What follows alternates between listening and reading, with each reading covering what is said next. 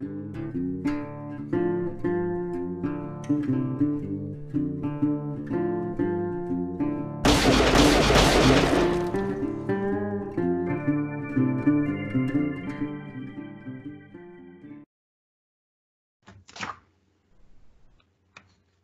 ¿Qué tal amigos? Bienvenidos un día más a Doble o Nada. Hoy jueves 7 de mayo tenemos un tema que, ya teníamos pensado comentar desde hace mucho tiempo, que es el tema de, los extraterrestres, los ovnis, las teorías de la conspiración y por eso hoy hemos reunido a un, grupo de expertos en la materia que, que, nos van a contar todas las elucubraciones que hayan encontrado por la red, que les hayan contado en casa. Empezamos con Mario Martín. ¿Qué tal, Mario?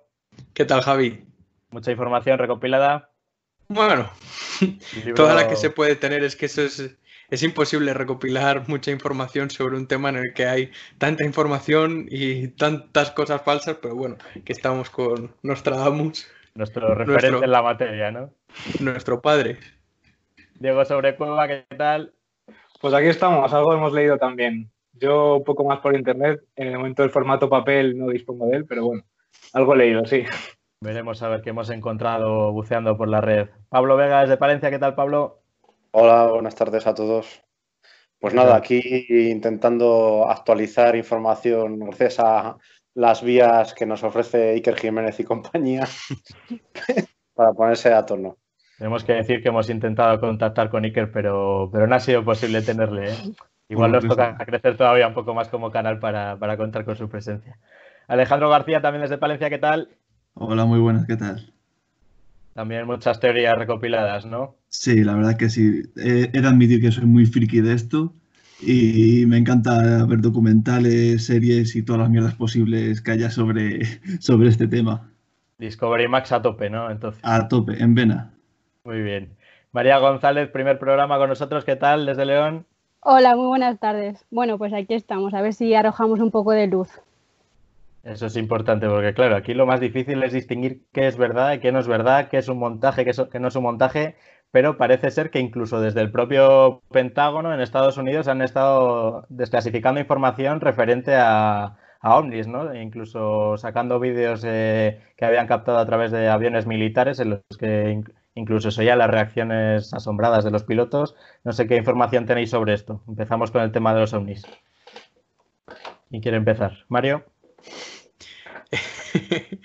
Eh, yo de esto controlo menos. Estoy más en las profecías, pero sí que he leído lo último de que si los ruidos del cielo y que el Pentágono había desclasificado un montón de papeles, que además, como decías, que se escucha como los pilotos que están sorprendidos y que, bueno, tampoco es que no sé si yo de esto me creo poco, porque creo que al final si un ovni tuviera que venir, no le haría falta esconderse. Pero bueno, al final es que hay información para dar y tomar en esto. Y de lo que dice el Pentágono te puedes fiar poco. Al principio Donald Trump sacó una medida por si había un ataque zombie. De las primeras cosas que hizo en su en su legislatura. Y dices, pero bueno. A mí me gusta pensar, a mí me gustaría pensar a veces cuando pasan estas cosas de, de avistamientos y tal, no sé si conocéis el caso de la isla Sentinel del Norte. Sí. Que, está, bueno, es una isla pequeña, que de hecho estoy aquí leyendo que tiene nada más que 60 kilómetros cuadrados. Y está en el Índico, y bueno, pues allí vive una, una tribu, vamos a llamarla así, de, personas que siguen prácticamente en la edad de piedra a nivel de conocimientos y de desarrollo. Y de vez en cuando, pues tenemos incidentes de gente que se asoma, eh, ataques a helicópteros que pasan por encima, cosas así a mí me gusta pensar que con los alienígenas pasa lo mismo, que es alguien que, un turista que pasó, las autoridades han dicho, oye, igual que te ven los humanos, que no hay que tocarlos mucho, que están todavía muy abajo. Son un poco agresivos. Me gusta pensarlo. Sí, me gusta pensar eso. Yo, la verdad, que sobre el tema este de, mm, del vídeo este que ha filtrado el, gobierno de, Estados Unidos, tengo que decir que me parece más una como una técnica de, de distracción que, han lanzado para que, para que estos días se hable menos del tema del coronavirus en, en, Estados Unidos y así tenemos durante un par de semanas algo más polémico de lo que hablar como pueden ser los ovnis. Entonces, no creo que sea una filtración que haya sido por casualidad y creo que de todo lo que sabe el gobierno de Estados Unidos nos han soltado solo lo más light, por así decirlo, algo que, para ellos puede ser una nimiedad, pero que para nosotros verlo es como, hostia, esto parece algo importante y eso no es algo de distracción, algo que nos distraiga de, lo, de, lo, de lo verdaderamente importante. Sí, bueno, yo, sí, yo quería decir que, estos vídeos están en la red desde el 2014 y 2015. Es decir, hubo un señor que le gusta mucho el tema este de la ufología. Bueno, es que esta fue la primera publicación que he puesto en, mi red social de, Instagram. Y, desde 2014 y 2015 llevan pululando por la red estos vídeos. Y ha sido justamente ahora cuando el Pentágono ha dicho que, sí, que son, que son reales. Y también hay que distinguir entre, entre un ovni, que es un objeto volante no identificado, y entre extraterrestres. Quiero decir, a lo mejor eh, tienen ahí una base secreta, yo qué sé, los japoneses y no tenemos ni idea, ¿sabes? También hay que, hay que, hay que distinguir eso. Hablo. Vamos, sí, lo que es cierto y completamente confirmado ya es que se han gastado millones de dólares en un comité de seguimiento que pusieron a frente a un senador demócrata que se llamaba Harry Reid de Nevada y estuvo unos cuantos años funcionando ese comité de seguimiento. O sea que algo debía haber, porque es verdad que esto no se gastan millones por nada, ¿no? no se tiran a la basura. Y luego es verdad que yo siempre soy bastante escéptico y como hay mucho misterio, ¿no? Más allá de nuestro planeta y demás, ¿no? Porque evidentemente que los astrofísicos pueden decirte que hay un montón de cosas que, que no se conocen de la materia oscura, de 40 cosas, pues vete tú a saber si esto es un fenómeno efectivamente de otra dimensión que no, que no controlamos, porque es así, ¿no? Estamos dentro de un planeta muy pequeño dentro de todo lo que es esto, ¿no? Como en Interstellar. Eh, claro. Es otra, es, otra dimensión. Eso lo comentaré luego este más adelante en el tema de fenómenos paranormales, lo de Interstellar también. Tengo una experiencia por ahí que me han contado. ¿Qué contabas, Alejandro? Que digo que no, no, me acuerdo ya si fue este año o el año pasado, que fue cuando se hizo una foto por primera vez a un agujero, a un agujero negro. Y, que, que, la foto que se, que, se hizo es prácticamente igual a la que aparece en la película de Interestelar. El mismo, la misma imagen es parecida. Igual algo sabía el director, ¿no? Tenía información filtrada. Lo que está claro es que eh, cuando vemos películas de, de, estas de ciencia ficción eh, relacionadas con extraterrestres, parece que todo pasa en Estados Unidos, ¿no? Yo no sé si tienen ahí un sistema de captación de, hola, venid a nosotros, somos los que, los que igual controlamos un poco más del tema. bueno, ¿qué pensáis sobre eh, En realidad, eh, yo he estado investigando un poquito, eh, casi todas las fuentes las intento buscar lo más comprobadas posibles. Y lo, lo, lo, que más saco es de, Cuarto Milenio, obviamente. O sea, el programa como excelencia de todo esto. Y la verdad es que la mayoría de las cosas pasan en, en Italia. Hicieron un programa especial en el que en 70 años hicieron más de 200 avistamientos. Entonces, se habla siempre de Estados Unidos más por, las filmaciones y por las películas que pueden hacer, pero en Italia pasan muchas cosas.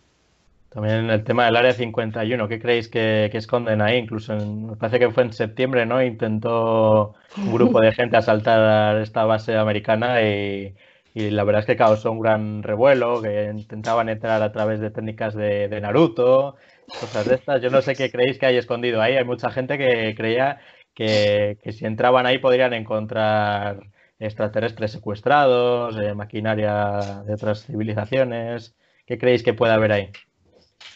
Yo sinceramente creo que si había algo, más bien lo hubo. Es decir, que ahora hoy en día no, tiene, no tendría mucho sentido centrar en un sitio tan conocido todo, porque es difícil meter cosas, entiendo. Habrá mmm, pulando por los alrededores, ufólogos aficionados, tiene que haber gente todo el día por ahí, algunos de estos míticos redneck por ahí con su caravana y su equipo de radio de onda corta, eh, transmitiendo sobre todo lo que llega, cada camión, cada caja. Y yo, si hubo algún día algo, yo creo que ya es una cosa que ya no tiene que haber nada.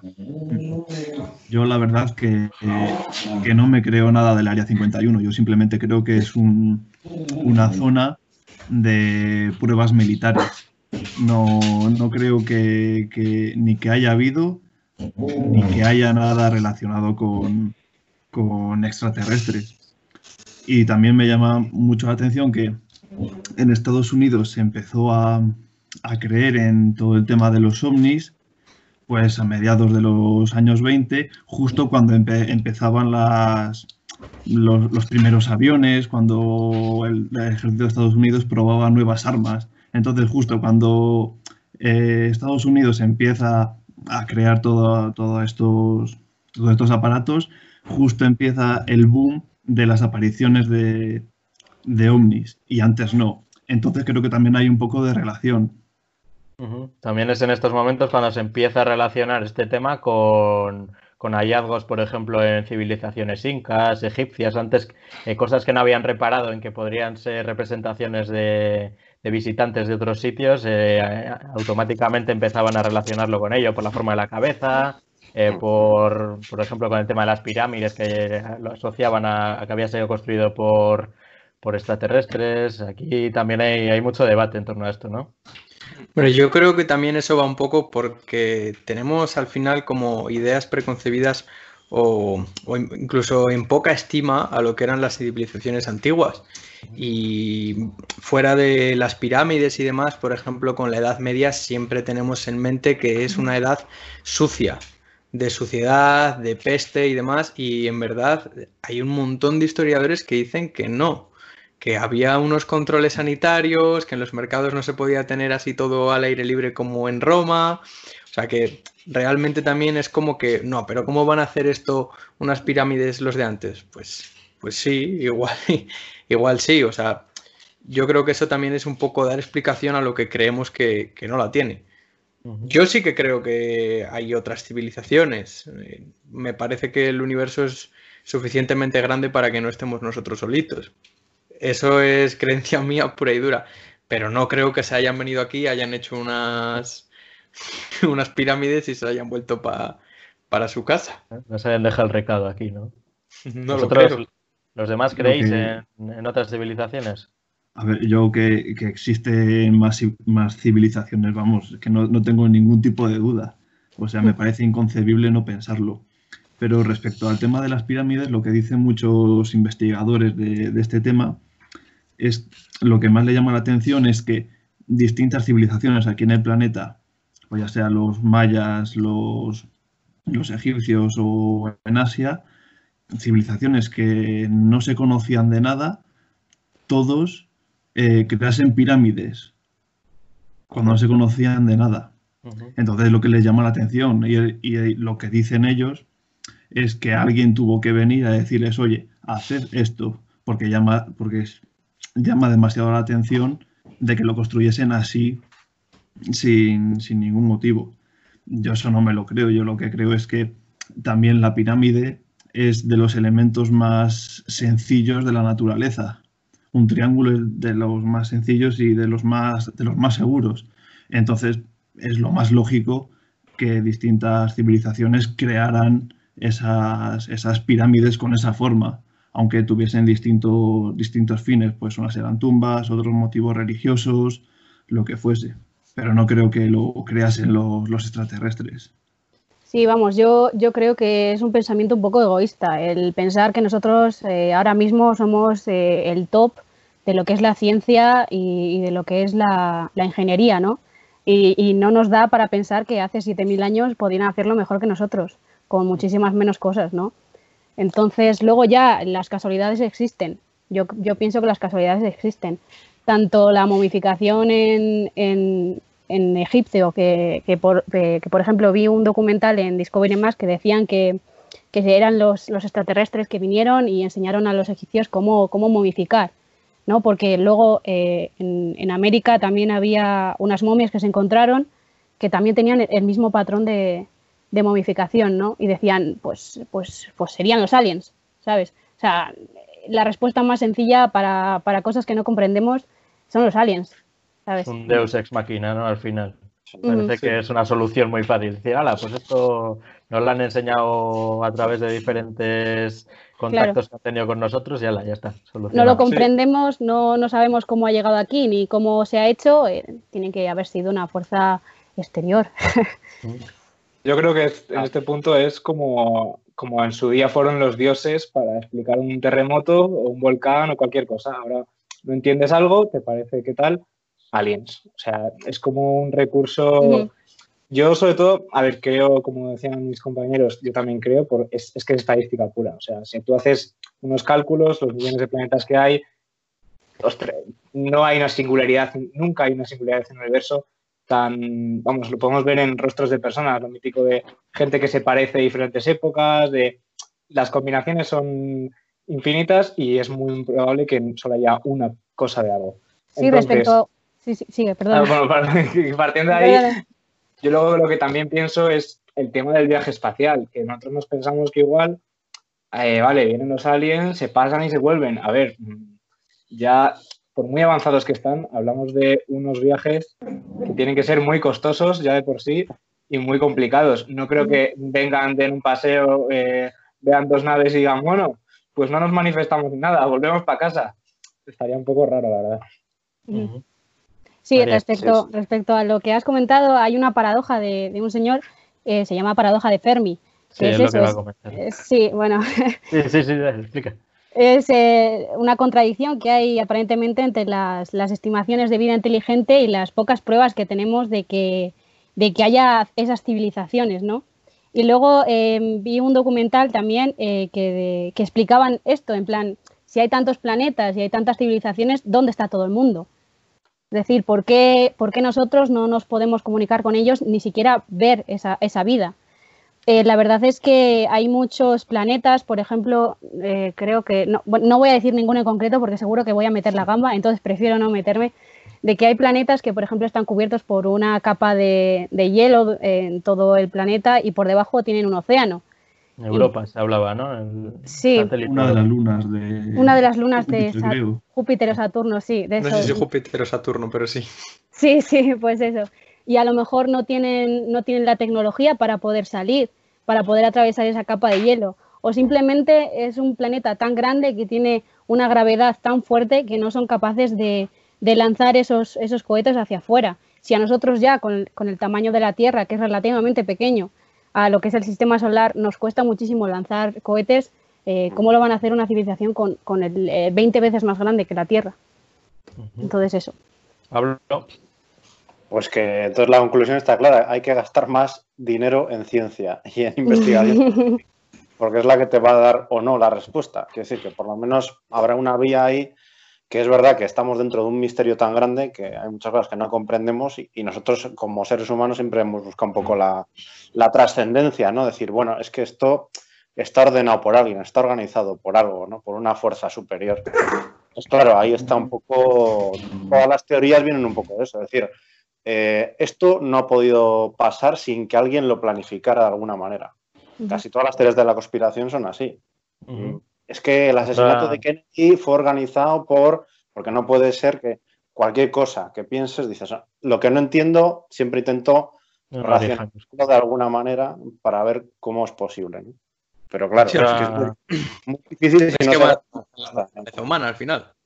Sí, sí. O sea, el intentar explicar lo que no sabemos es, es, una parte de nosotros y eso es así. Y antes hacía con Dios y ahora que creemos menos en Dios, pues lo hacemos con otras cosas. Y aún así sigue siendo con Dios. Que hay mucha gente que se sigue creyendo que, Dios hizo así y en siete días hizo, bueno, en seis, hizo la, Tierra.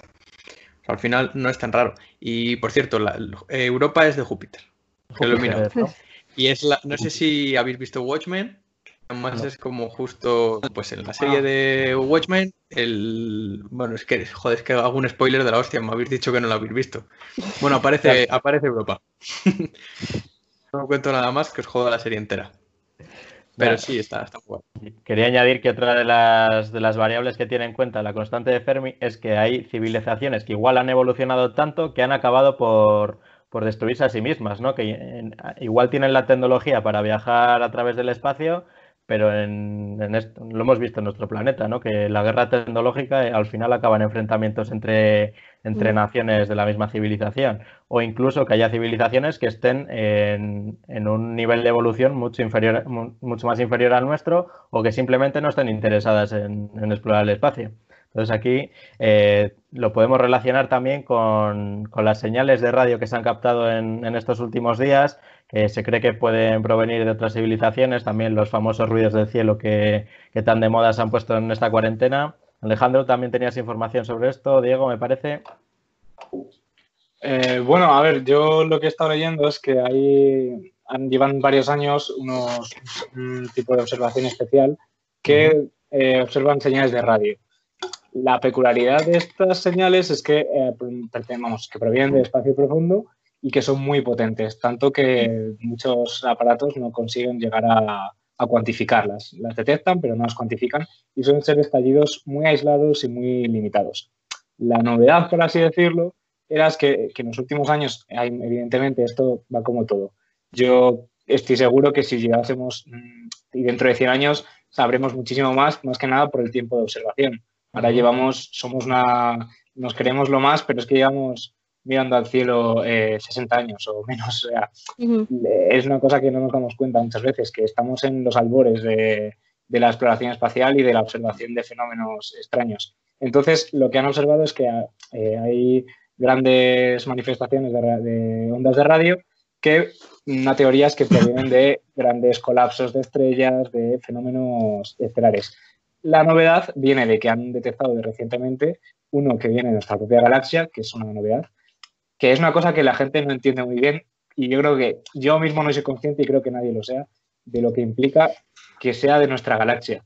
Nuestra galaxia no implica que tú puedas irte el domingo a, cruzar la galaxia, o sea, es, estamos hablando de unas cantidades de kilómetros que es, o sea, no, no es, vamos, una comparación sería cruzar el mundo siendo una hormiga, o sea, es eh, imposible.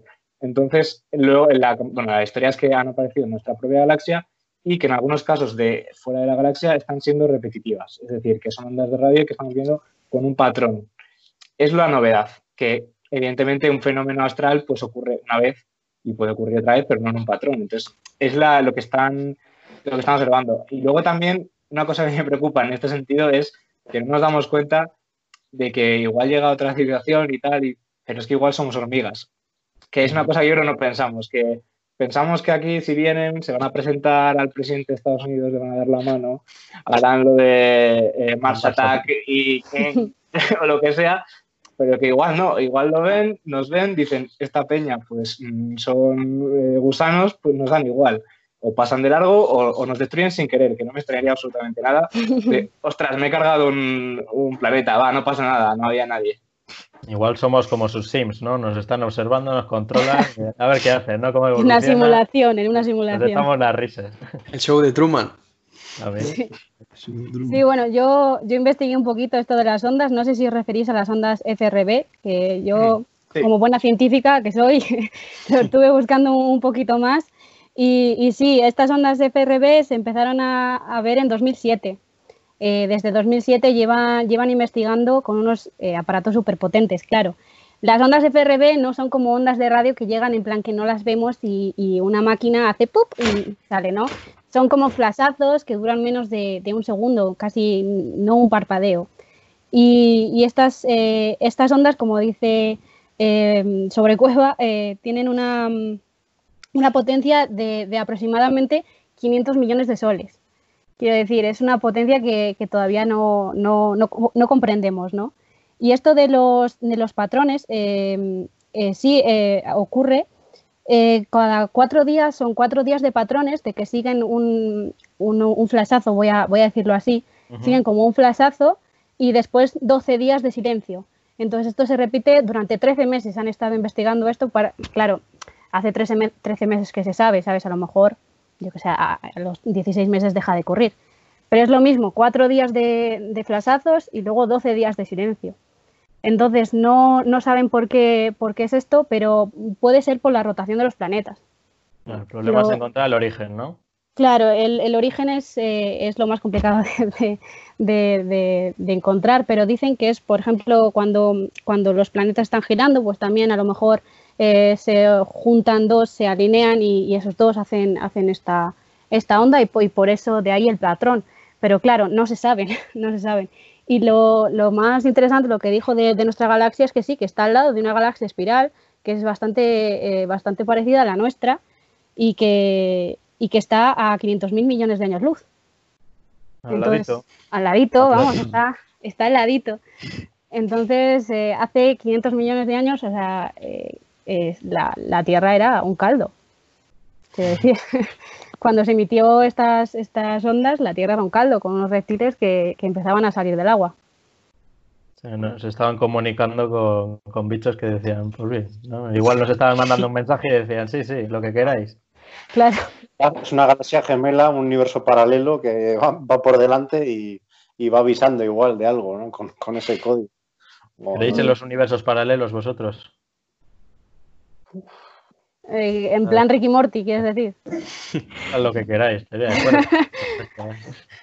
Dar lugar a la imaginación. La gente le da mucho al coco ¿eh? para desarrollar estas teorías. Me parece mentira. Yo es que puede llegar la imaginación? a mí estas cosas me cuestan más, o sea, en universos paralelos y, ya cosas de ultratumba y o sea, extraterrestres, fantasmas y tal, me cuesta más creerlos, pero porque, o sea, por cosas mías. Pero lo otro, o sea, lo de que existen otras civilizaciones, eso, como hemos dicho antes, ya sea un caldo primitivo, o ya sea gente que simplemente pues no le apetece, o no quiere, o no tiene no tienen por qué ocultarse de nosotros, que también es otra de las teorías que, se maneja mucho. El tema de los reptilianos también. Bueno, sí, los masones. Eso sí que se esconde.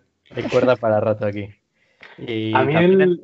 Sí, digo. Bueno, sí, sí, pero bueno, perdón, acaba, acaba No, no, no, sí, será para meter otro tema. Acaba, acaba con esto. Ah, que, que yo con el tema de los universos paralelos me preocuparía saber qué lo por así decirlo, qué es lo que divide uno de otro. O sea, es decir, con qué patrón, si, existiesen, que eh, cabe la posibilidad, sí, porque hay gente que se piensa que puede ser una cosa individual. Entonces, somos 7.000 millones de humanos, cada decisión que tomas puede desembocar en un universo paralelo. Eh, es muy complicado saber. De hecho, estaba leyendo otra cosa que no sé si viene muy a colación, pero bueno, yo la cuento, me pareció interesante, que hablaban del tema del cerebro y la conciencia del cuerpo. Porque si os fijáis, es un poco, a veces me hace gracia pensarlo, que somos un poco como, mm, como mecas, por así decirlo. Es decir, tú vas aquí arriba y el resto del cuerpo, pues bueno, es tu meca que vas llevando por ahí, pues eso. Y le hablaban del tema de, los, de gente con miembros fantasma, sé si conocéis el, término, de, bueno, cuando alguien sufre una amputación, pero claro, antes han visto también en gente que nació sin miembros y que aún así lo siente y es consciente de él y a veces incluso intenta pues no chocarse con algo porque tendría allí la pierna y claro, es, una cuestión muy interesante el tema de cómo funciona nuestro cerebro. Y creo que hay una cosa que no nos damos mucha cuenta, que estamos mirando muy hacia afuera cuando todavía no hemos mirado lo suficiente hacia adentro. Y creo que es una cuestión que, no nos damos cuenta.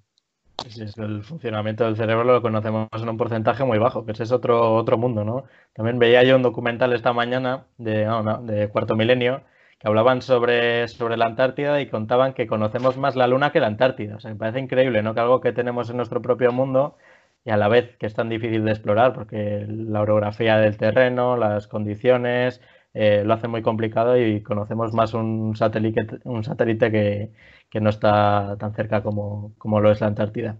No sé si estos días también a raíz del confinamiento combinado con el, con el aburrimiento os habéis dedicado a observar el cielo, ¿no? También hay mucha gente que está, está diciendo que ve que si ve luces, que, que si ve ovnis.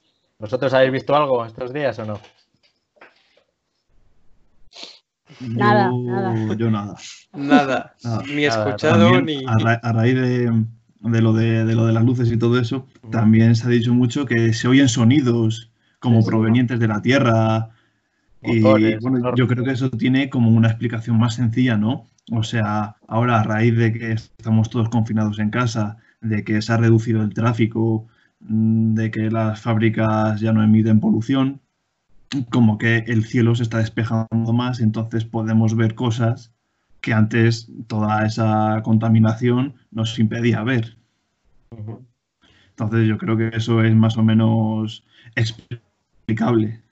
El tema del ruido del cielo decían que, podía ser incluso tormentas, que están a miles de kilómetros, o el choque de, nubes, la, combinado con radiación también, y que era lo que, lo que ocasionaba esos ruidos. Lo que pasa es que son similares a, a, turbinas o a hélices, y la gente ya empieza a pensar, uh, cuidado, detrás de esa nube no haya un, una nave o algo que esté, que esté creando este ruido, ¿no? Yo creo que... La imaginación que yo creo que es una cuestión, habéis visto todo fijo, porque es el clásico vídeo que nos han puesto a todos en el colegio, de un equipo de baloncesto pasándose la pelota y en medio pasa un oso. Lo habéis, no sé si lo habéis visto, ¿no? Es un vídeo hecho bastante viral sobre el tema de la observación y, tú tienes que contar cuántas veces se pasa una pelota. Entonces, con un equipo de baloncesto se pasa una pelota y en un momento dado del vídeo cruza un oso por el medio de la pantalla. Y la cosa está en que tu cerebro está tan centrado en la pelota que luego al final te preguntan, ¿has visto el oso? Y tú dices, ¿qué oso? Cuando vuelves a verlo, te das cuenta de que pasa un oso. Yo creo que ahora nos han quitado el equipo de baloncesto y vemos los osos. Entonces, yo creo que hay mucha gente que nunca se había parado a mirar al cielo, a, pararse un poco a pensar, a, es, jolín, cualquiera de nosotros que haya estado en una casa, las casas suenan. O sea, puede estar tú solo en casa que chirría eh, la puerta de no sé qué, se abomba un poco una cosa de madera y cruje. o sea, yo creo que todo suena, claro, claro, yo en mi casa en Valladolid tengo una, tengo una, la puerta de habitación se abre sola. Y encima no se abre sola en plan siempre. Bueno, si no ya eso lo cuento luego en fenómenos, fenómenos Tengo una historia, tengo una historia graciosa con eso. Y, nada, y eso, que yo creo que nos, nos han quitado el equipo de baloncesto y ahora hay mucha gente que ve más osos, pero porque antes en tu día a día nadie se asomaba a la ventana a echar un cigarro o a fijarse en el cielo. En el tema de experiencias con, extraterrestres, ¿conocéis alguna historia de alguien cercano, algún familiar, algún amigo que haya visto algo? Sí, yo tengo, yo tengo una, historia de, una de mi pueblo, la verdad. O sea, yo, soy de un pueblo de, Palencia, pero también soy un pueblo de León, muy pequeñito, de a lo mejor 20 habitantes. Entonces, eh, una señora mayor, una señora mayor que ya tiene su vida hecha y, y, vamos, está descansando en el pueblo. O sea, no, yo esta gente pienso que por qué iba a mentir, que por qué se iba a inventar. Claro, es una señora que, ya tiene la vida hecha, ya tiene la vida resuelta y por qué se iba a inventar estas cosas, ¿no? Y cuenta que, ella eh, también es de un pueblo de al lado, entonces eh, fue a visitar a su familia y, al volver, en vez de ir por la carretera normal, pues se metió por un camino que es más corto, es, es normal meterte en pueblos para, para no dar toda la vuelta por la carretera la general y, vio un tractor, dice ella que era un tractor. eh, vio un tractor en, un prado, en un prado con, bastante iluminado y es normal que los tractores de noche pues, pues siempre lo, lo, que hagan los tractores. Yo no entiendo de tractores, ¿no? y, la, sorprendió y a su hermano también que iba conduciendo que, que tenía muchas luces y no le dio más importancia. Eh, pero cuando, cuando se fijaron más en el, supuesto tractor, pues dice la señora que, de repente pues que alzó el vuelo y, desapareció en el cielo, ¿no? Entonces eh, la señora se quedó bastante, bastante con miedo y no se lo contó a nadie y, me lo contó a mí porque a mí me gusta mucho este tema y somos muy amigas y entonces pues, pues me lo contó, pero, pero ahí está. La verdad es que estas historias parece que siempre pasan en zonas así aisladas, ¿no? no, no, sí, en zonas rurales, sí. sí. En Gran Vía no... No, no. No, no. por, lo que sea. Por lo que, por lo que sea, en Gran Vía, fíjate que no se suele ver. Yo, a raíz de esto, os puedo contar también una historia que lleva, lleva guardando mi familia unos cuantos años. Es, sobre mi abuela, la voy a contar hoy. Por, cada, permiso, ¿eh? le, he pedido permiso para contarlo. La vas a desclasificar. Sí, sí, se desclasifica, han prescrito ya. Pues mi abuela eh, de pequeña vivía en, en Castromocho, que es un pueblo de Palencia que, que igual algunos conocéis. Y pues cuando tenía, creo que tenía 5 o 6 años, eh, tenía una hermana y bueno, pues se iban a, las tierras a jugar, a pasar el día, tal. Y, una de estas veces, ella no recuerda bien si estaba con su hermana o con, una otra amiga de su pueblo, eh, dice que, que, vio a una persona en, en, las tierras ahí, pero como que era muy bajito, que lleva el típico, cuando se describe un extraterrestre así, pero muy bajito, con un mono blanco, tal, no sé cuál, y que ella lo asocia como que pensaba que era alguien del circo, ¿no? Pero que no había ningún circo en esas fechas por allí ni nada. Y esta, bueno, esto no se lo contó a nadie y, pasados unos años, igual 30 años igual, eh, un periódico eh, un artículo sobre, sobre extraterrestres y, apareció una imagen de uno, una recreación y a mi abuela le hizo el clic y dijo, eso es, eso es lo que he visto yo, ¿no?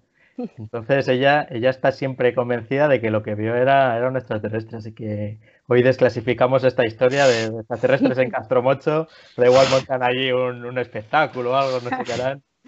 Pero, pero esta historia sí, sí, mi abuela lo cuenta súper convencida, no, no lo cuenta como para hacer la broma, ¿no? De hecho, no nos ha dejado contarlo muchas veces a nadie por, por la coña de que igual se reían de ella.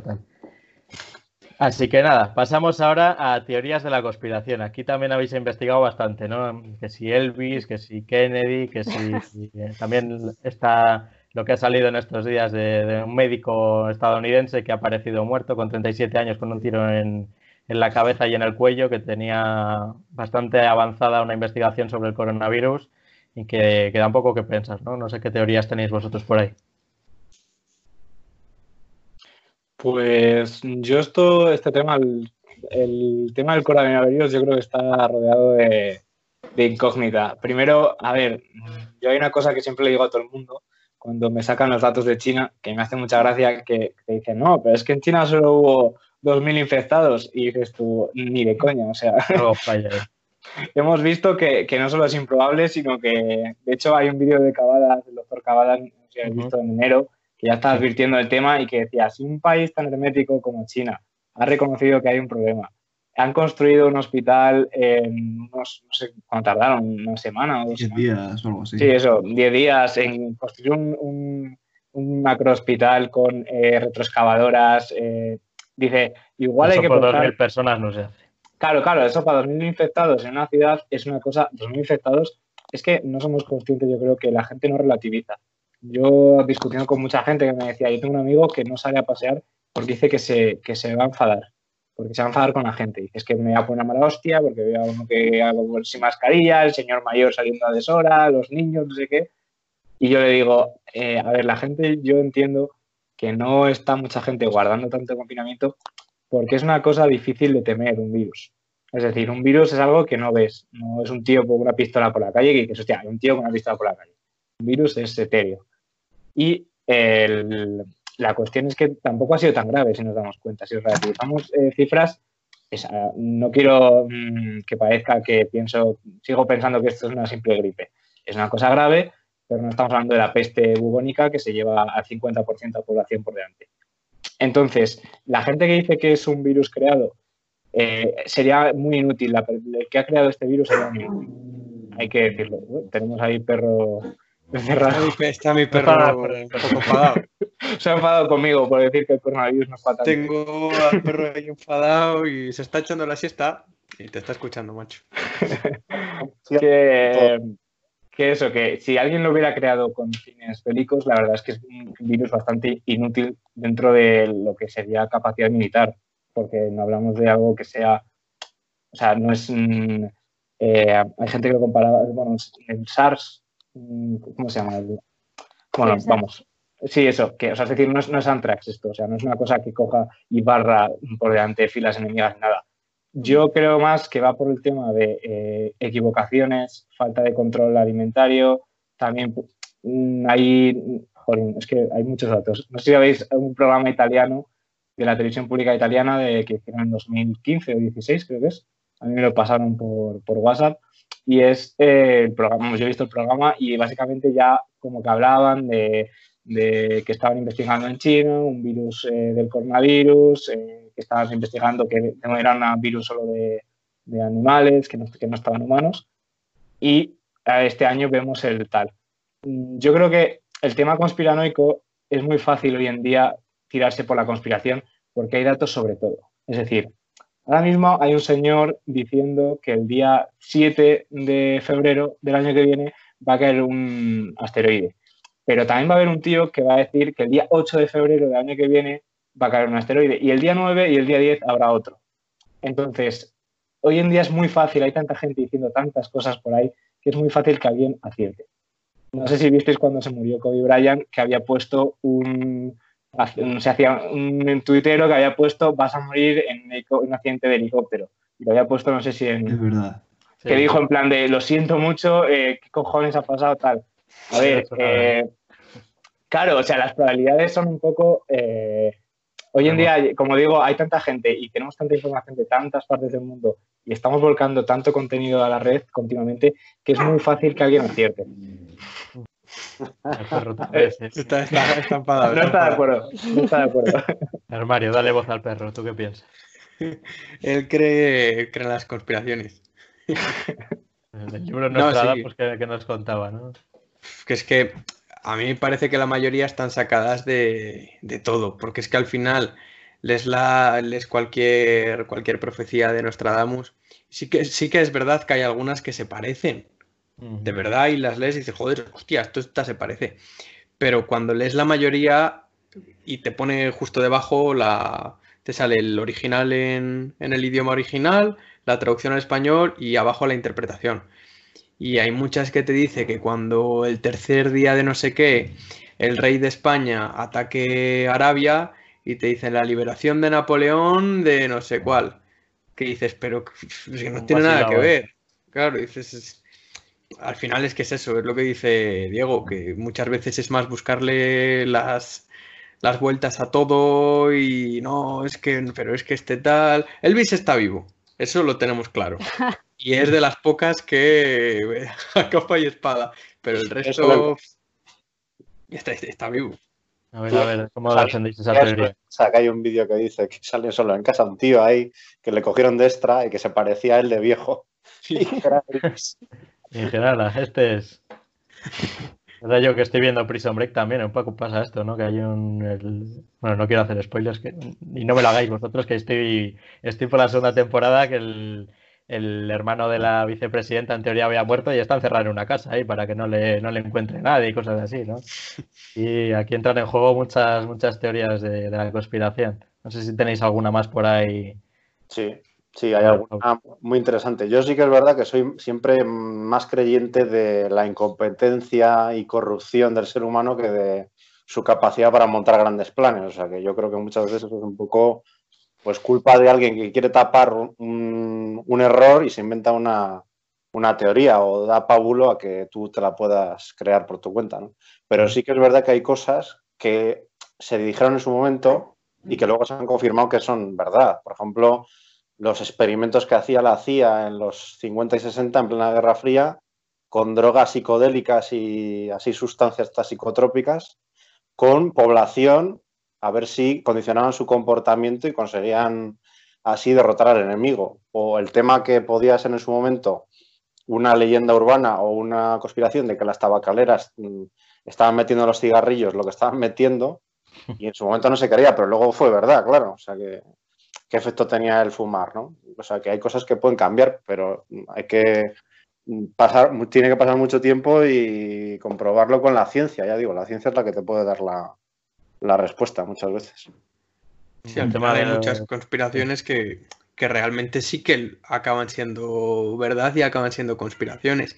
Pero yo creo que la mayoría giran en torno a lo que es el propio ser humano y a cosas de nuestra política y nuestro funcionamiento que a cosas, pues eso, conspiraciones de...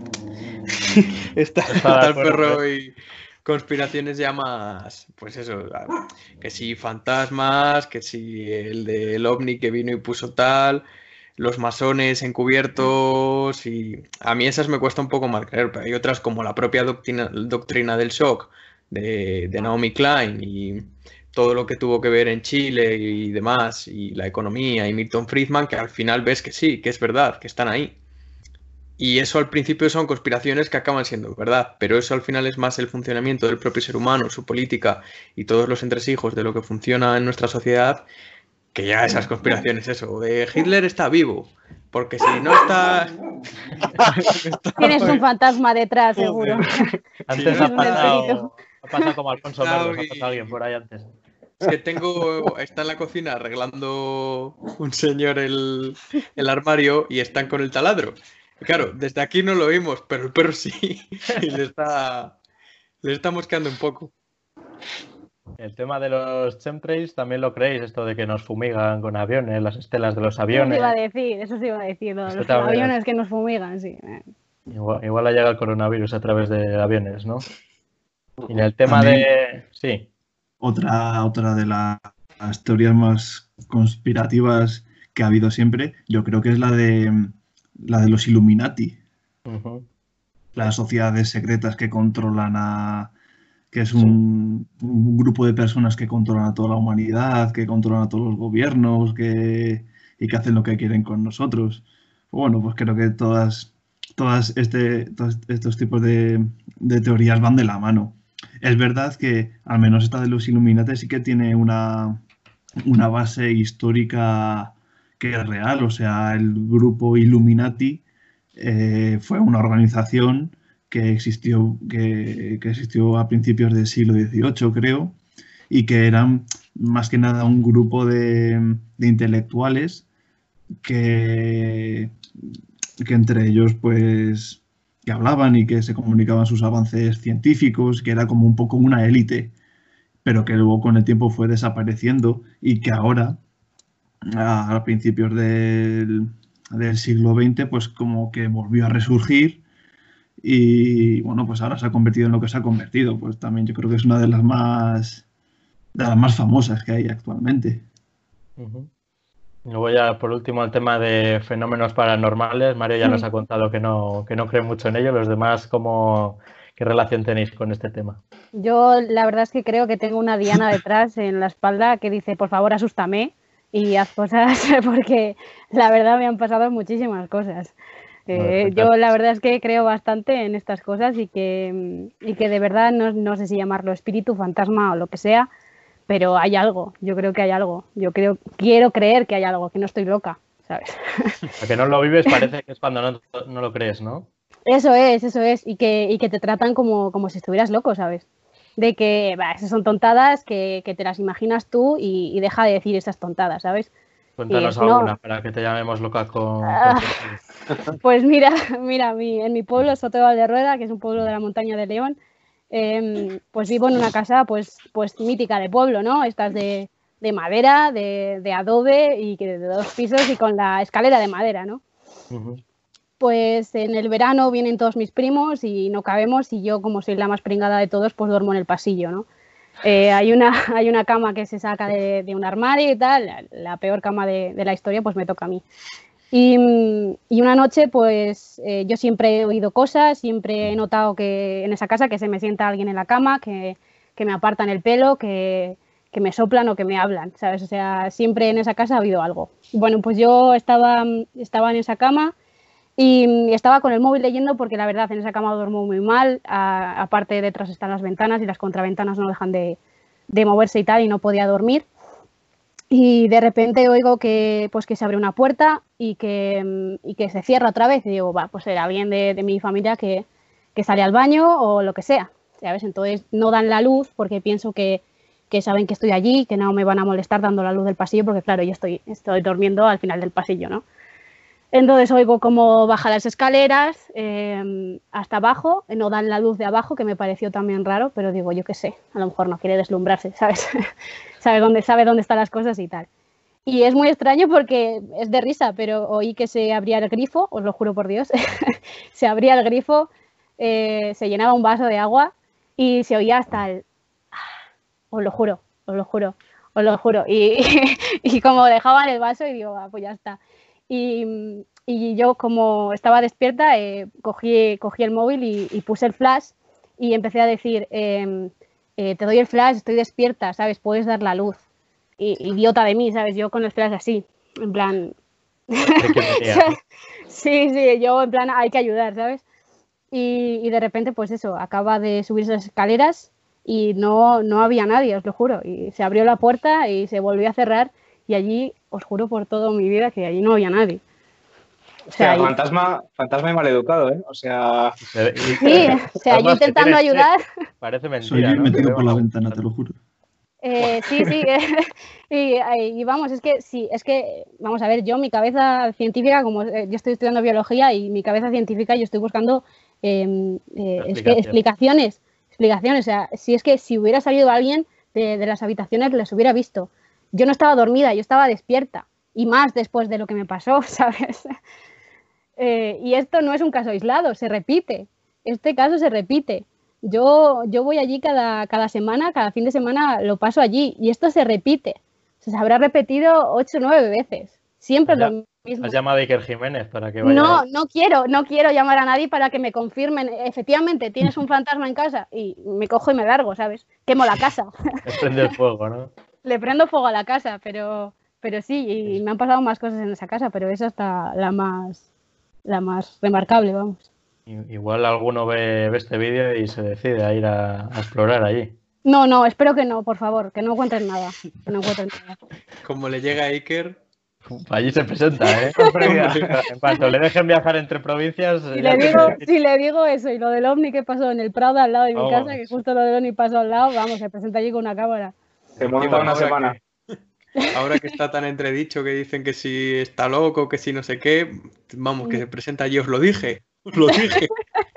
que, no quiero, que, no quiero que, que vayan para allá, de verdad. ¿Los demás tenéis alguna historia? Yo tengo dos, una familiar y una personal. Bueno, las voy a contar. La primera fue en Valladolid este año. Yo la puerta de habitación desde el primer día que la primera noche me pasó cuando estaba ya metido en la cama, lo mítico que ya has ido por agua, has ido al baño, te tumbas en la cama, te tapas y de repente hace la puerta de habitación, que por cierto estaba cerrada, hace... Y sabes qué hice yo, ¿no? Ni de coña me levanto. Me di media vuelta y a dormir. No quise saber nada. O sea, dije, hostia, ni de coña. Además, yo tengo un problema que no tengo mesita. Entonces tengo que dejar el móvil cargando, o sea, no tengo ni siquiera algo con lo que iluminar. Entonces dije, me tengo que levantar a oscuras, coger el teléfono o encender la luz. Claro, dije, eh, la colcha me protegerá. Y, pero luego ya, pues eso, descubrí que era cosa de la puerta porque me empezó a pasar también de día, no sé qué, bueno, y ya me relajé y tal.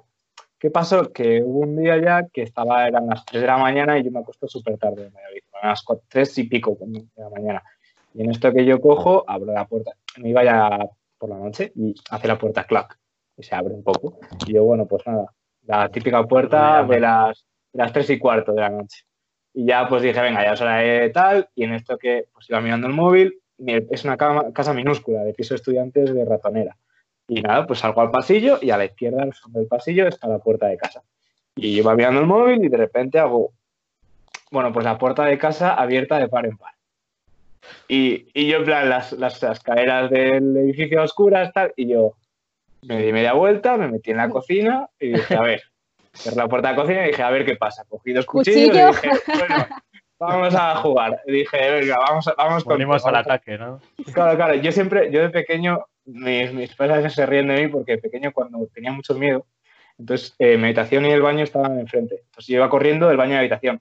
Problema, ¿qué pasa? Que yo me iba en el baño me calentaba un rato en el baño y como, vamos, vamos, vamos, vamos, salimos. Y salía todo rápido. Y me pasaba mucho que, claro, cerrar la puerta de acción, la luz, ah, ya, venga, de puta madre, y de repente pensaba, hostia, ¿y si ha entrado algo en el tiempo que yo llevo fuera del baño?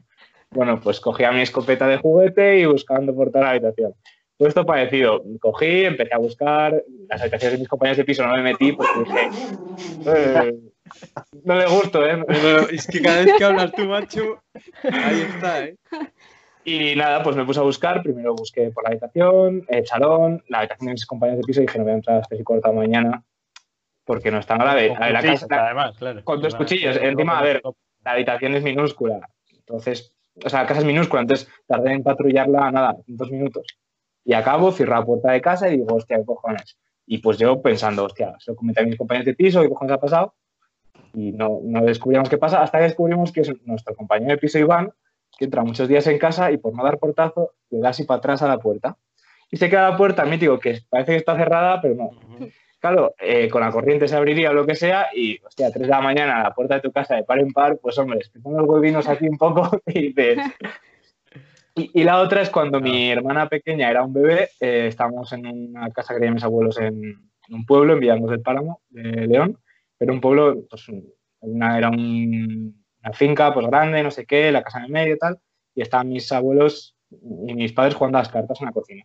Y de repente empiezan con el aparatito del bebé a oír una voz de alguien en la habitación del bebé. No había nadie más en casa. Entonces eh, dijeron, hostia puta, mi padre siempre lo recuerda en plan de, nos levantamos tu abuelo y yo, tu abuela histérica, tu abuelo y yo fuimos para allá en plan, vamos a pegarnos de hostias con quien esté en casa. Y claro, llegan para allá y no, y no hay nadie. Es que eso de los bebés, los escucha bebés y tal, es que hay muchísimas historias. ¿eh? A eso voy, a eso voy. Entonces, claro, empezaron, hostia, de cojones, volvieron otra vez y lo vuelven a oír. ya van para allá y se les hinchan los cojones, van para allá a ver qué cojones pasa, miran, ya revisan hasta por fuera de la, de la casa, a ver si hay alguien escondido, cualquier cosa. Y llegados al punto que ya se quedan ahí a ver qué cojones pasa. Y siguen escuchando la voz y dicen, hostia, ¿qué tal? Bueno, pues era, os voy a quitar ya todo el, todo el interés, pero bueno, había que decirlo, que nadie se piense que había espíritus en la casa de mis abuelos. Era el escucha bebés de otra casa que era de la misma marca y se cruzaban los. Entonces, claro, fueron ya, al final creo que no sé cómo quedó la cosa, pero imagino que se pondrían de acuerdo o algo, porque oían al vecino hablar con su bebé. Entonces, claro, era el miedo. Madre mía, qué historias. Yo, también tengo alguna historia. Tengo una de, una persona que conozco que, que a las, se ha mudado dos o tres veces de casa y en todas las casas eh, ve pasar a gente como vestida de, siglos de los años 60, años 70. Son personas que pasan por, por, el pasillo tal, pero como que a su, a su aire, ¿no? Como si no vieran a, esta persona que os cuenta. Luego otra. ¿Cuál? Que son extras de cuenta, ¿eh? Sí, sí, a mí como me lo han contado me parece eso. Luego, otra persona que trabajaba en, mi pueblo de, o sea, sí, de alguacil y tal, de limpiando el pueblo y tal, pues de vez en cuando iba, iba al cementerio y el cementerio en mi pueblo está cerrado con llave normalmente y ella iba, limpiaba, tal, cerraba y que una vez estaba limpiando como por una tumba, estando el cementerio cerrado y una persona detrás de ellas eh, se le quedó mirando, diciendo, te puedo mirar mientras limpias y tal. Quedó así, como se dio la vuelta, se volvió a dar la vuelta y ya no había nadie. ¿no? Y, yo no sé si nos llegó a contar incluso que ya conocía a la persona que había de la tumba que estaba limpiando y que era ella. Hostia. Y, luego ya la última, eh, no, tengo otra, ahora que me acabo de acordar. Eh, una persona que trabaja en, servicio de limpieza de estas máquinas de, que van por la ciudad pues a las 6 de la madrugada en un parque cerrado de, de Palencia en el cual no puede entrar nadie y, mira por el retrovisor y ve a alguien. Y dice, joder, qué raro, ¿no? Porque cerrado, tal que hay alguien. Vuelve a mirar, no hay nadie, sigue avanzando. Bueno, dice, habrá sido una imaginación mía. Avanza unos metros, vuelve a mirar y vuelve a ver al señor mayor lo que veía. Se paró la máquina, bajó, dio vueltas por todos lados y no había nadie allí. O sea, que, de estas historias hay... Y de eso de que se comuniquen contigo también es, bastante común. Yo me he comunicado con el que tengo en casa a veces porque me toca bastante las narices de estar durmiendo y que se me siente, se me siente en la cama, ¿sabes? O, que, sí, sí, eh, que se me siente en la cama, que yo esté, esté echada hacia un lado y se me soplen, me soplen en la cara. Y yo ya un día estaba tan harta, tan harta, que me levanté a, oscuras, yo ya harta de la vida, me levanté así y le dije, por favor, ¿me puedes dejar dormir? Que para mí dormir es sagrado. Y como que, como que paró, como os juro que, paró unos días y, después volvió otra vez. Pero siempre, siempre lo mismo. Y, he comentado esto a mi familia y claro, obviamente se ríen de mí, pero la novia, la novia de mi tío me dice, pues yo he notado que, que me apartan el pelo o que, o que me intentan soplar o, todas estas cosas. Entonces yo a esa casa... no, recomendamos ir a pasar el fin de semana, ¿no? No, no, no. Yo intento dormir con los perros siempre, pero que esa es otra, los perros, los perros. Cuando entran a, mi casa, que en las casas de pueblo no suelen entrar los perros, cuando los perros se, quedan mirando una esquina, el, sofá y, y, tal, digo, por favor, se, o sea, se quedan clavados mirando hacia el sillón y así clavados, como diciendo, ay, hay algo, ¿sabes? Dicen que los perros tienen un sexto sentido. Sí, igual, el perro de Mario estaba, estaba intentando no decir algo.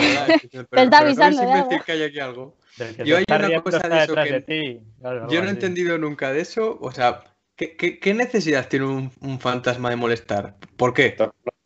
Igual aburrimiento está molestando es, como por, la diversión de, en sí mismo, o, hay cosas que no he entendido nunca. O sea, yo ya os he dicho que no creo en ellos, pero soy un cagón de cojones. Y por ejemplo, cuando vi la. Pero si no crees, no tienes nada que temer, ¿sabes? Hostia, pero me da miedo lo que es la peli. Por ejemplo, viendo Expediente Warren 2, que es la que es de la monja, pero no la peli de la monja. No he podido verla. yo pasé muchísimo miedo, muchísimo miedo. es la primera. Yo a mí me gustó más la 2. pero me dio el pueblo con mis amigos en verano. Bueno, luego volviendo a casa veíamos has por todos lados. La veíamos a las 4 de la mañana o a las 2 eh, lo que es el teleclub del pueblo y luego, claro, volvías a casa y veías cosas y dices, joder. También la sugestión de la gente. Sí, claro. Sí, claro, al final es, la sugestión, pero yo, o sea, yo no, me, cuesta mucho creer en ello, pero siempre me he preguntado eso, o sea, ¿por, ¿por qué molesta? ¿O por qué hace ruido? ¿Por qué ahora? Siempre, pues, dicen, que, siempre dicen que, tiene, que tiene algo, que tiene algo que decirte, ¿no? Que tiene que tiene algo ahí que... no ha hecho o que, o que tú estás molestando, de que es su casa. A lo mejor el mío me está diciendo, esta es mi casa, tú no pintas nada aquí. Pero ¿no era más fácil tirarte el colchón? Sí, a lo mejor es más fácil, mm, yo qué sé, matarme, ¿sabes? Pero o dejarte una nota sería un detalle en el frío. Claro, así claro, joder, claro, claro. Hola, libera mi alma, por favor. Y compra huevos. Compra huevos, sí o friega, que está todo muy sucio, ¿no? Pero... Eh, lávate, las manos mucho. Lávate las manos. Pero me apaga, muchas, me apaga muchas veces la luz y, y también estoy leyendo muy tarde y como que me apaga la luz y yo que no, y te doy y se vuelve a apagar y yo que no. ¿Sabes? Es como... Mucho. Vete a dormir que ya es muy tarde y, me apaga la luz, ¿no? Pero yo, pero yo, creo que es eso, que, que, quieren decirte algo o que tú estás molestando o que, ¿sabes? Yo hace dos veranos en casa de una amiga, no voy a decir el nombre porque ella lo, vive con mucho respeto. Eh, estábamos eh, en el pueblo de, esta chica que os comento y estábamos, pues, no sé si éramos 10 personas, igual ahí, pues a pasar el fin de semana de fiesta y tal. Y, yo no sé ya si es que era a las 3 de la mañana y ya había bebido un poco de más o, o no sé, es que pasó algo por ahí, pero yo estoy seguro de que vi pasar eh, a una señora eh, con un camisón blanco o pasar hacia el fondo de la casa y luego otra persona, sin haberle contado yo nada, fue al baño y contaba exactamente lo mismo que yo. O sea, testimonios que no sin relación, porque no nos habíamos contado nada, con las mismas características. O sea, si ya acabamos a cojonas. Luego a mí me pasaba de, de, pequeño también como a Diego, ¿no? Que yo estaba aquí en mi habitación, las primeras veces que te dejaban solo en casa, tal, oía ruidos por todas partes. Y una vez ya eh, mis abuelos viven enfrente de mí, tuve que llamar a mi abuelo para que subiera. Digo, abuelo, hay alguien en el pasillo, por favor ven, eh, tengo la puerta cerrada, pero es que estoy oyendo como pasos y todo. Y digo, me matan, aquí de esta me matan. Y bueno, luego buscando con mi abuelo por toda la habitación. Yo por la noche intento no, no, tener que bajar al baño, porque bajar las escaleras a oscuras, subir todo a oscuras, eh, no. Entonces intento salir lo menos posible de la habitación. También es que yo yo duermo con la puerta abierta, siempre. Entonces me da... Yo cerrada, no me fío. Yo cerrada, No, yo, siempre abierta, la verdad. Por eso creo que le oigo bajar a beber agua, porque claro, siempre baja a beber agua. Igual lo toman como una invitación, dice, si tiene la puerta abierta es que nos podemos llevar Oye, bien. A lo mejor podemos, a lo mejor podemos hablar, dialogar y tal, ¿no? Yo quería preguntaros, no sé si alguno de vosotros sufre parálisis del sueño. Era una cosa que iba a comentaros ahora, a mí me ha pasado. No. Porque yo tengo, algún amigo, es que tengo algún amigo de, claro, de, yo tengo un amigo que le pasa bastante y luego conozco a un chico que llegó a tener miedo a dormirse. O sea, de, que fue una persona que tuvo que andar yendo a muchísimos médicos, ahora creo que le remitió bastante, pero que estaba en una residencia y es que dormía igual dos horas todos los días, tres horas, porque le da miedo dormirse muchísimo, porque, bueno, yo estuve leyendo últimamente sobre el tema y consiste básicamente en que el cerebro inyecta una toxina, en, bueno, mm. eh, da la orden, por así decirlo, inyecta unos relajantes eh, biológicos dentro del cuerpo para que los músculos se relajen y no nos dañemos mientras estamos durmiendo, lo cual tiene sentido. y entonces, o sea, no reproduzcamos lo que estamos haciendo en el sueño, como correr, saltar, eh, mientras dormimos. Entonces, ¿qué ocurre? Que lo que ocurre es que este falla, por así decirlo, y entonces te despierta tu cerebro, pero tu cuerpo no la gente que yo con la que he hablado es que, pues bueno, que sienten un demonio entra a la habitación, les oprimen el pecho, que alguien se sienta, les miran, les arañan, he oído de todo, que les calientan el pecho, bueno, de todo. He oído un montón de historias. Y lo que estaba, estaba leyendo es que, por lo visto, lo que ocurre es que se fusionan por un momento tu imaginación y la realidad. Es decir, que sigue desatado tu subconsciente que tenías durante los sueños mientras tú estás viendo la realidad sería algo así como em, eh, realidad virtual, por así decirlo. Es decir, metemos en el mundo real cosas que están en nuestra cabeza. Y decían que en, eh, me vas a corregir María si me equivoco, electro, no sé cómo se llama ahora, el, cuando hacen los electrocardiogramas, no, porque es del pecho, bueno, ¿me entendéis? Es que los de letras...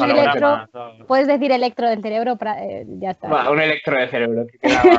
Luego si algo que nos pongan un comentario en YouTube, que nos pongan idiotas. Se dice así. Pues María, estudia, que para eso pagamos la matrícula, ¿sabes? Pues eso, el electro, pues el electro de cerebro que decían que lo más activo es la zona menos racional del cerebro. Es decir, que las zonas más... Eh, más, de hecho, la que, en la que no sabemos cómo reaccionamos eh, me comentaban también, por ejemplo, lo que, lo que nos pasa a todos que decimos, pues tú puedes ser muy valiente, pero cuando estás en una situación de pánico, tú no vas a decidir si quieres eh, ayudar o escapar o luchar. ahí, funciona, ahí funciona el parasimpático, ¿no? El sistema claro, ahí funciona lo menos racional. Funciona el decir, hostia, cuidado que, que, vamos a morir. Y el cerebro toma las riendas y nos lleva donde nos tenga que llevar.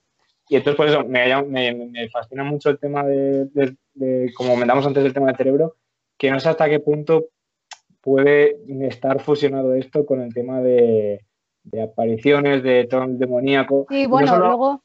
no me refiero solo a la actualidad, ¿eh? que ahora ya conocemos, me refiero sobre todo porque hay, creo que a veces no nos damos cuenta de que todo lo que nos pasa ahora y vemos ahora lleva mm, dos mil años ocurriendo. Entonces yo me imagino a un paisano de la Edad Media que tiene un día en su vida para ir del sueño y flipa. O sea, dice, cuidado.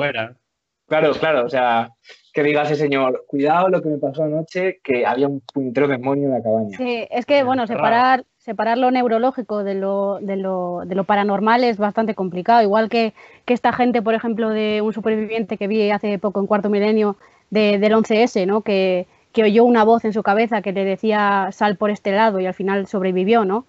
Esta gente que, por ejemplo, está escalando y se está quedando sin oxígeno y, oye una voz que, le, le, guía hacia, hacia la salvación, ¿no? Entonces eh, hay que separar también, eh, por eso el cerebro como es tan enigmático, hay que separar lo paranormal de lo que es lo neurológico. Yo con la experiencia que os voy a contar personal, creo que vais a entender muy bien lo que, lo que ha contado Diego. A ver, se le ha ido la cámara. Se te ha puesto al revés, Diego. Se te ha puesto al revés, Diego. Sí, es que lo he puesto a cargar porque está. ¿Queréis fenómenos paranormales? Pues aquí os tenéis. Pues yo, en mi pueblo. Uy, se ha oído por ahí. Así lo hago. Un fantasma, un fantasma. ¿Lo habéis, ¿Lo habéis oído? No ha, sido, no ha, sido, mi perro, eh, no ha sido mi perro, lo juro. Madre que me parió. Igual, esto es una señal para que no cuente cosas. Pero bueno, os lo voy a contar igualmente. A mí en mi pueblo me ha pasado ya, me parece que dos veces en mi pueblo y una vez aquí en Palencia, de, de volver a casa, pues eso, también un poco perjudicado. Y nosotros en el pueblo bebemos en, en una bodega, en, en Agosto. Y yo me iba a dormir, tal, y al rato, no sé cuánto tiempo pasaba porque no tenía, no tenía conciencia de ello, me despertaba o no, porque no sabía si estaba despierto, pero yo estaba metido en la cama, pero lo que veía era que estaba en, mi bodega y no podían, o sea, como que me daba vergüenza que me vieran en la cama eh, cuando estábamos allí, entre, con toda la gente, con mis amigos, y yo no sabía si estaba despierto o estaba pues estaba dormido, pero lo que no podía hacer era moverme ni nada. Entonces yo tenía que esperar a que eso se me pasara y ya poder volver a dormirme o no sé si estaba, es que no sé, nunca he sabido si estaba despierto o dormido, pero era eso, yo me veía metido en la cama, eh, rodeado de gente, eh, sin poder hacer nada. Entonces, eh, para mí era una sensación de agobio decir, joder, estoy aquí haciendo el ridículo y no puedo hacer nada. Era, me ha pasado ya dos o tres veces, hace, hace un tiempo que no me pasa, pero, pero se pasaba fatal.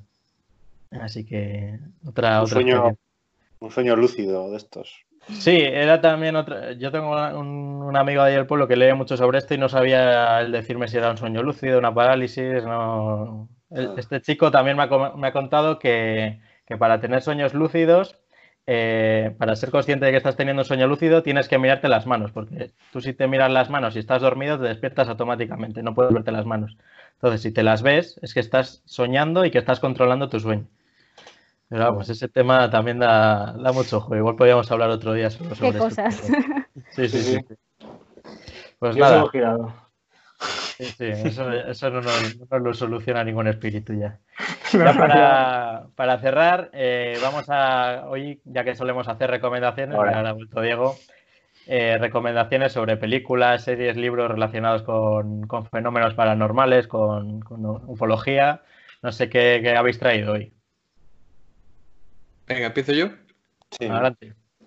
Eh, vale, yo recomiendo. Lo último que he visto ha sido El Visitante, que es eh, una novela de Stephen King que han hecho ahora una adaptación en HBO y que me gusta mucho, está bastante bien.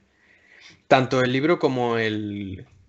como la, serie de, de HBO. Esas están muy bien. Eh, más del tema paranormal, así que podamos acceder a ellas en Netflix, está La maldición de Hill House, que me gustó bastante también. Mm. No sé si la habéis visto, pero está, está guay. No es de estas pelis que dan, o sea, es una serie, no peli, perdón. Pero no es de estas como Expediente Warren, que da mucho miedo un rato, tal. Es una serie bastante, bastante interesante de ver. Y como siempre suelo decir algún videojuego o algo, pues el Death Space, por ejemplo, da bastante miedo y así tipo paranormal y además en el espacio está muy guay y con ese os vais a cagar si lo jugáis. Bueno, continúo yo, sí, eso. yo quería recomendar una que imagino que mucha gente, sobre todo fans del cine alienígenas, habrán visto, que es La Llegada, que salió en 2016. La tenía apuntada ya aquí, sí. si no me equivoco, salió en 2016, me vais a corregir si me equivoco, pero bueno, es una película que trata sobre la llegada de unos, de unos naves alienígenas y cómo los diferentes eh, países empiezan a interactuar con ella. A mí me, gusta mucho por, sobre todo, por varios puntos. El primero es que son pacíficos, que son en general... 2016 es. Perfecto. Y, y, nada, a mí me gusta mucho por el tema de que es pacífico, que te ponen a, más o menos un escenario realista de cómo se empezaría a interactuar, cómo reaccionarían los gobiernos con el secretismo de cómo tratarlos, gente que quería destruirlos, gente que quería interactuar. Bueno, eso me gusta mucho. Y luego introduce un concepto que tiene su base científica, que es el tema de que, sin caer en spoilers, de que de la influencia que tiene el idioma y la forma de expresarse en, los procedimientos, procedimientos, bueno, entre los procesos neurológicos. En el caso de, este, ocurren algunas cosas que no voy a mencionar, pero eh, quería hablar de, por ejemplo, que una frase que se dice, que es que el alemán es muy buen idioma para pensar, porque mm, hay una cosa que la teoría está, no sé hasta qué punto ya, aquí tenemos a María, entonces yo todo lo que es ciencia lo dejo en sus manos. Pero yo lo que había leído es que decían que eh, tú cuando piensas algo piensas en tu idioma. Entonces, la profundidad y complejidad que tenga tu conocimiento del idioma y tenga el propio idioma en sí puede darte a pensar mejor o peor. Y ahí es con un término que coquetean y que me parece bastante interesante. Por ejemplo. Pablo. Sí, yo bueno, voy a hacer una de una conspiración así clásica y otra un poco más de este tema de extraterrestres y demás. Eh, de conspiración clásica y pura, un peliculón para mí siempre será la de JFK, caso abierto de, Oliver Stone, porque ahí te desmonta, creo que con bastante acierto, toda la, trama oficial y siempre te deja un poco la, duda abierta de exactamente qué pasó ahí, porque además es un análisis de la historia de Estados Unidos y todo esto muy bien hilado todo, y además en el último momento, mm, no sé decanta por una sola teoría, sino que te deja un poco a tu interpretación. De hecho, en el alegato final, el protagonista te dice, casi mirando a cámara, que depende de ti lo que creas o no. O sea, dice, depende de ustedes. Y ya está. Entonces ahí eso me parece lo más lógico. Es decir, bueno, eh, muchas interpretaciones y luego, pues al final, tú eres el que crees y el que decides qué hacer, ¿no? Y luego hay una de esas de serie B de los 80 muy simpática, que es la de están vivos de John Carpenter, que es de un hombre que, se pone unas gafas de sol y descubre que están los aliens ya entre nosotros y que han sido los que han tomado el control de la sociedad y, todo esto, que, es muy, muy clásico, ¿no? También. Sí, bueno, yo, eh, yo recomiendo una serie que, descubrí hace poco que está en Netflix. Yo ya la había visto en, en la tele que no me acuerdo si estaba en Canal de Historia o Discovery Max, que es la clásica serie de alienígenas, en la que está el escritor este con los pelos así. Sí, el mítico del meme, ¿no? Aliens, aliens. Sí. Entonces está en Netflix y están creo que todas las temporadas. Y bueno, pues habla un poco de lo que hemos hablado, de, las pirámides, de, de, lo que creían los antiguos, de dioses y tal. Entonces, bueno, pues para echar un vistazo está, está interesante. Y recomiendo también una película que también es un clásico, que es Alien, el octavo pasajero. Que además creo que ahora va a salir una nueva, una nueva entrega. Correcto. Entonces, pues bueno, pues para los que no la hayan visto, que vean esta primera, para que luego vayan al cine a ver la, la nueva que va a salir. María. Pues la verdad es que nada más que añadir. Yo la que, las que tenía puestas ya me las habéis copiado, así que no tengo nada más que añadir. Solo que, mm, todo esto de lo paranormal y tal, que, se vaya tratando un poquito más con, la seriedad que, algunas, algunas personas lo toman. Por ejemplo, esto que yo os he contado a vosotros, para mí, yo creo que es real, para mí, yo lo vivo real. Y, desde aquí, pues pedir eso, el respeto a las personas que, que creen en estas cosas, tanto si eres un un fanático de los ovnis que crees que nos han invadido 50 veces, esa es tu opinión y mientras no hagas daño a nadie, pues puedes, puedes decirlo, ¿no? Entonces, aparte de todas estas películas y todo, es que está muy bien, yo como broche final pues quería decir, quería decir eso. Pues nada, yo también quería recomendar que veáis Cuarto Milenio, que, no solo hablan de extraterrestres. sobre todo Cuarto Milenio, sí, sobre todo. hay gente que, piensa que solo hablan ala de ala, nos han invadido 50 veces, eh, ve a la Virgen en una pared y ala. La verdad es que el programa tiene, tiene un trasfondo mucho mayor que, eso y, desde aquí animamos a la gente a verlo y a ver si haciendo la pelota por lo menos conseguimos que Iker venga a vernos un día. Lo, lo veo un poco difícil. Bueno, chicos, muchas gracias a todos. Mario, Diego, Alejandro, Pablo, María. Eh, mañana volvemos con un especial de Star Wars para los, para los más frikis, como cada viernes. Y ya contamos con, varios sables láser entre nosotros para, comentar este, este tema mañana. Muchas gracias y recordad, sed felices pero moderadamente. Hasta mañana.